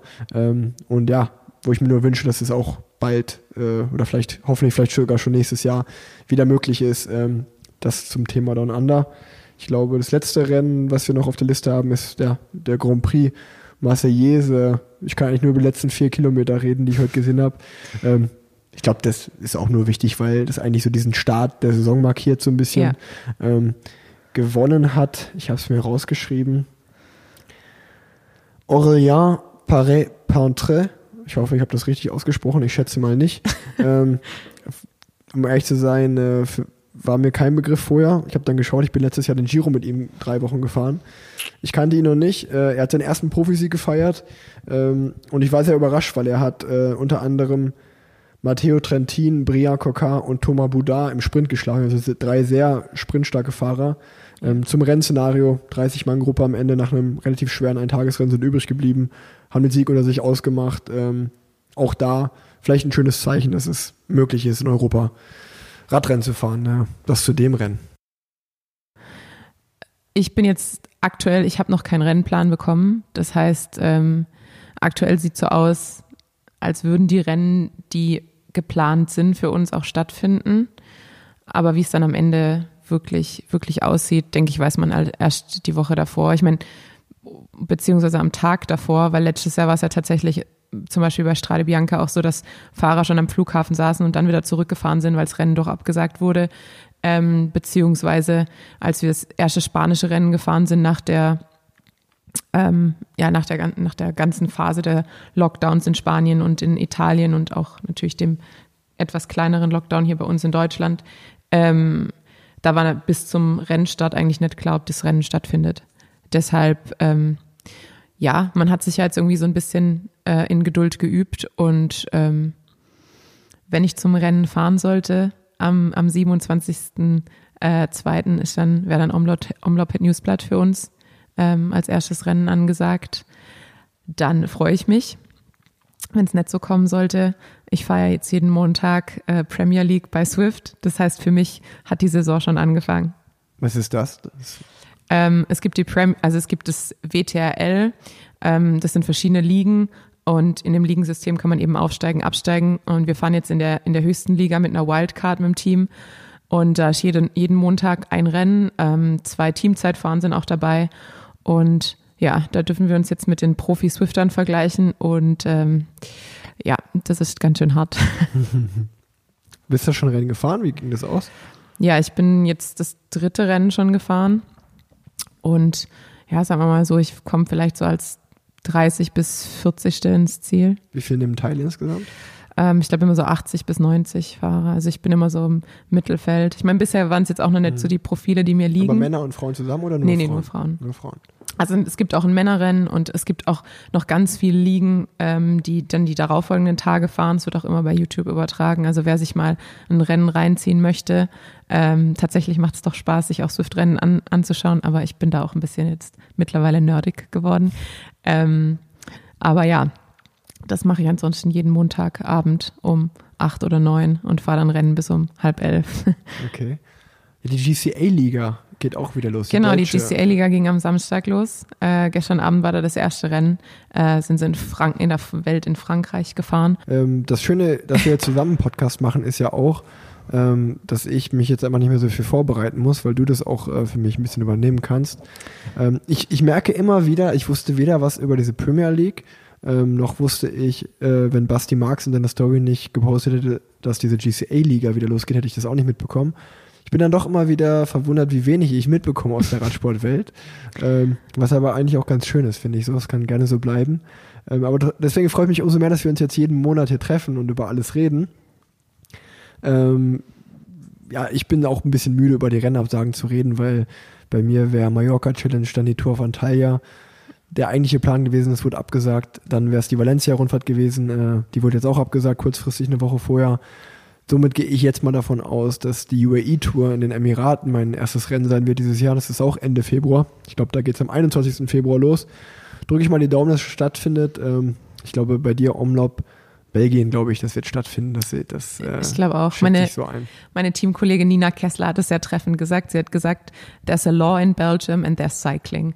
Also ich glaube, äh, Radfahren steht da über allem. Deshalb gehe ich an sich auch davon aus, dass das Rennen stattfindet. War auch letztes Jahr mein erst, erstes und einziges Rennen dann, bevor es ähm, in den Lockdown ging. Ich weiß noch, dass zeitgleich dann UAE abgebrochen wurde ähm, und wir uns gefragt haben, wie es jetzt weitergeht. Und ähm, fühlt sich noch an wie in einem anderen Leben da. Ja, wir werden sehen. Wir, wir halten euch auf dem Laufenden. Ähm, wir sind jetzt schon ganz gut bei der Zeit, würde ich sagen. Ähm, wir verschieben unseren geplanten äh, Trikot, Frauentrikot, äh, also ich glaube, ich habe es in der ersten Folge äh, bei Plan Z gemacht mit dem schönen Branko, dass wir die Designs der Männertrikots bewertet haben. Das gleiche machen wir beiden zusammen äh, für die Frauentrikots, aber nicht mehr in dieser Folge. Das verschieben wir auf die Folge äh, im Februar. Willst du vielleicht noch einen Nachtrag machen zu den Männertrikots? Ja, na, ey, wie, wie du mein Schedule kennst, äh, Wahnsinn. Ähm, ja, jetzt äh, das Education First Trikot oder Education First Nippo heißt das, glaube ich. Ähm, die haben ihr Trikot ähm, gelauncht und ich muss sagen, ähm, ja, ich finde irgendwie so, das Pink finde ich erstmal ganz cool an sich, die Farbe. Gerade für ein Männerteam mag ich es sehr. Ähm, aber ich muss sagen, Rafa macht ja meistens einen guten Job. Ähm, und auch da wieder, ich mag einfach diese kleinen Details in dem Trikot, die man, die man nur sieht, wenn man ranzoomt. Das finde ich sehr cool. Also ich habe es mir gestern angeguckt und musste sagen, ich fand es cool und würde es auf jeden Fall mit in die, ich glaube, ich hatte ja eine Top 3 gesagt, ich würde den dritten Platz rausschmeißen und das irgendwo in die Top 3 ist es für mich dabei. Ähm, aber du hast ja, du findest es nicht so gut. Ich mag es nicht so. Also ich, ich mag, wenn ich mir die Evolution des Education First Trikots so anschaue, gefällt mir immer noch das erste eigentlich am besten, dieser Batik-Look. Und dann wurde es ja so ein bisschen ähm, strukturierter mit diesen Karos. Das hat mir nicht so gut gefallen. Und jetzt dieses Jahr, ich finde es halt überraschend, also ich meine, das ist ja auch so ein bisschen der Plan dahinter, ähm, natürlich überraschend neutral für ein Rafa Pro Trikot. Ähm, und ich mag die Details tatsächlich auch. Mir gefällt nur die Grundfarbe. Ne? Die Grundfarbe ist für mich wurscht. Wurst. Fa Farbe Wurst. Also Mortadella ja, genau. Es ist so ein bisschen so. Oder es, Leberwurst. es ist so ein bisschen zu zu seicht rosa. Also ich Mhm. finde es ein bisschen so. Ja, nicht ganz meins. Aber grundsätzlich ist trotzdem mal wieder ein schönes Trikot und äh, die Details, die du auch angesprochen hast, die finde ich auch sehr schön. Aber ja, ich würde mit einer anderen Grundfarbe arbeiten. Aber eher Leberwurst oder Fleischwurst oder Ich glaube, Mortadella hat es eigentlich ganz gut Mortadella? getroffen, ja. okay. Ähm, ey, ich glaube, wir sind am Ende der Folge angekommen. Jetzt kommt natürlich noch unsere allerletzte Rubrik, die wir uns für Parallelwelten, Parallelwelten, Parallelwelten. Welten ausgedacht haben. Ähm, wir wollen so ein klein, äh, wir sind ehrlich, es ist so ein bisschen vom, vom Lifehack, wir beide sind ja Hackies, darf man ja sagen, vom gemischten Hack, vom Lifehack ist es abgeschaut. Ähm, der Pro-Tipp, wir nennen es Pro-Tipp. Oder ähm, Bike-Hack. oder Bike-Hack an euch. Ähm, also einfach äh, Dinge, die wir beiden äh, experienced haben, also die Erfahrung, die wir gemacht haben, wo wir sagen, hey, das hilft uns echt im täglichen Radfahren, egal ob Training, ja, wahrscheinlich eher im Training. Ähm, und äh, du darfst gerne anfangen. Was ist denn in dieser Folge dein Pro-Tipp, wo du sagst, Leute, das müsst ihr machen oder das müsst ihr euch zulegen oder das finde ich gut? Ich fange an. Ich glaube, viele Leute werden es auch schon mitbekommen haben. Äh, spätestens die Mädels aus der Nationalmannschaft. Ich wurde nämlich am Anfang dafür belächelt, dass ich immer mit meiner Handlebar-Bag ankam. Aber ich habe sie irgendwann alle auf die dunkle Seite gezogen und jetzt haben sie mittlerweile alle eine. Und die Handlebar-Bag macht das Leben sehr viel leichter. Man hat leere Trikottaschen, man kann sich ein Wechselunterhemd mitnehmen im Trainingslager, viel essen und zur Not kann man auch mal eine Musikbox reinpacken. Und ähm, ja, deshalb die Handlebar-Bag für mich äh, der größte Bike-Hack der letzten Jahre grundsätzlich, weil es einfach super praktisch ist. Und ich finde auch ein bisschen schöner aussieht als eine Satteltasche. Aber da scheiden sich die Geister. Das wollte ich auch sagen. Ähm, ja, dann, dann werde ich, vor allen Dingen im Winter kann man da ein zweites Paar Handschuhe reinpacken. Ähm, das ist nämlich mein, das wäre dann so mein Pro-Tipp. Nimmt immer ein zweites Paar Handschuhe mit. Ähm, da ist ja jeder so ein bisschen anders, ob, ob man an den Zähnen friert oder an den Fingern, in den Händen. Ich bin immer eher der, der Händefrierer. Also wenn meine Hände kalt werden, dann ist bei mir vorbei. Ähm, was gibt's denn noch für einen guten Pro-Tipp, äh, den, den, den wir droppen können? Ich glaube, es ist kein Pro-Tipp, aber ich habe es heute mal wieder angewendet, weil es halt einfach super kalt draußen war. Ich habe mir Alufolie um die Zehen gemacht und das hilft, weil ich bin nämlich so ein Zehenfrierer und wenn mir die Füße einschlafen oder zu kalt werden, dann mag ich es auch nicht mehr weiterzufahren.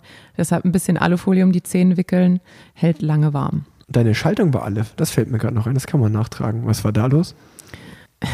Ja, die Batterie war leer. Und dann, Wie kann man das denn vergessen?